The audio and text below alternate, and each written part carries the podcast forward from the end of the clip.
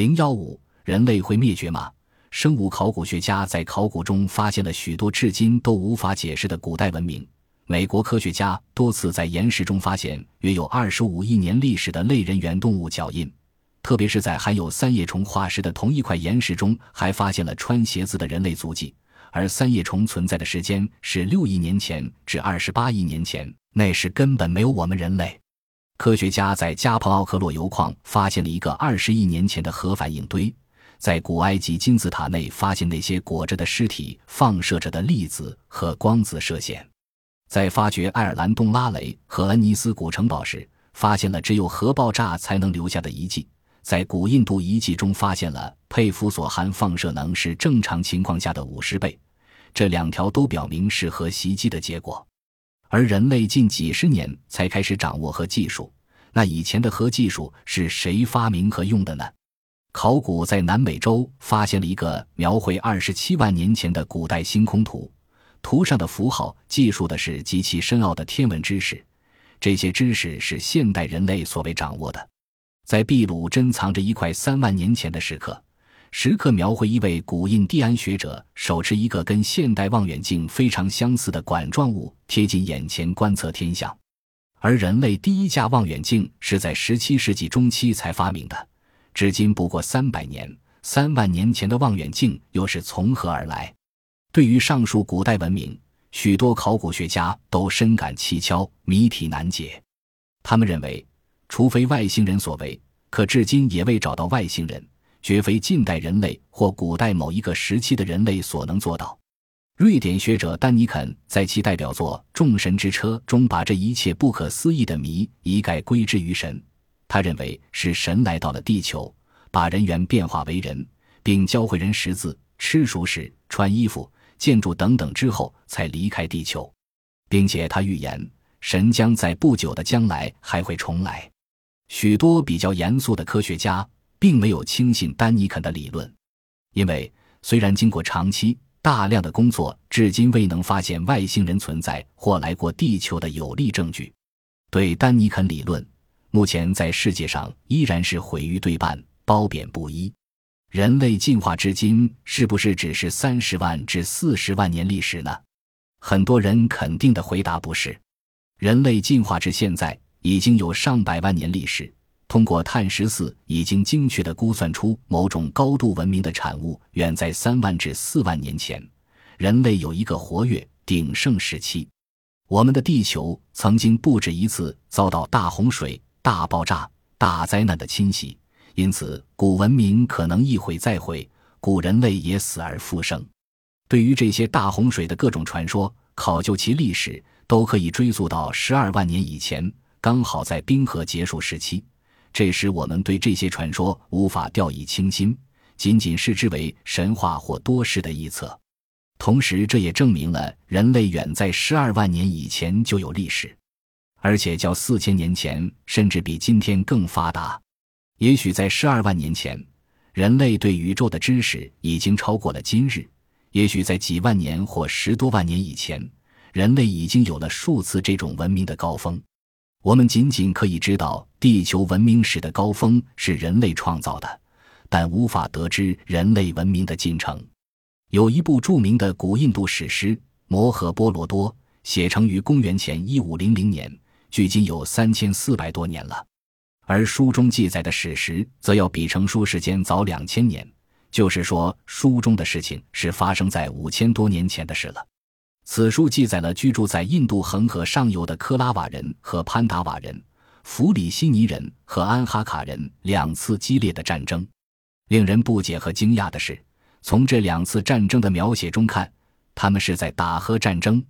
后来，考古学家在发生上述战争的恒河上游发现了众多的已成焦土的废墟，这些废墟中大块大块的暗石被粘合在一起，表面凸凹不平。要知道，能使岩石融化，最低需要一千八百摄氏度，一般的大火都达不到这个温度，只有原子弹的核爆炸才能达到。在德肯原始森林里，人们也发现了更多的焦地废墟，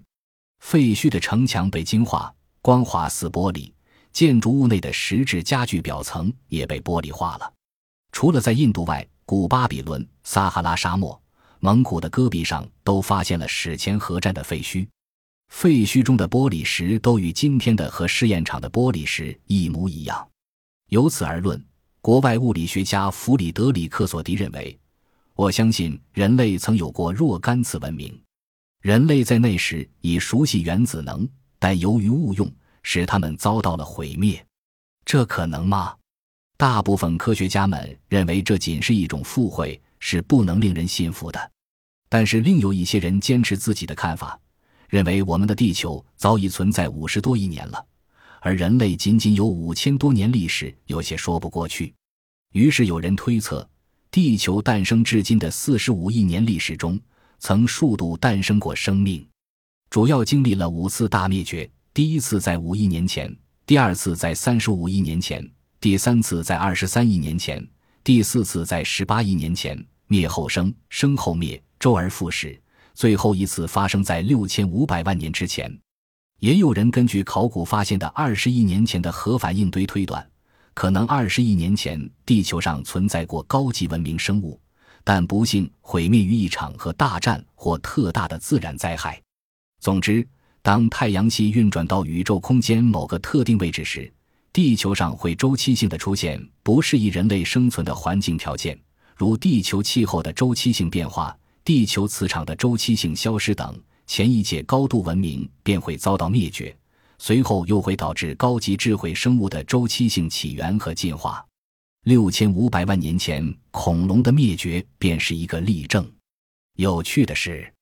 最近美国国家航空和航天局盖弗克鲁曼博士等人根据阿波罗计划所掌握的小天体撞击月球的历史资料。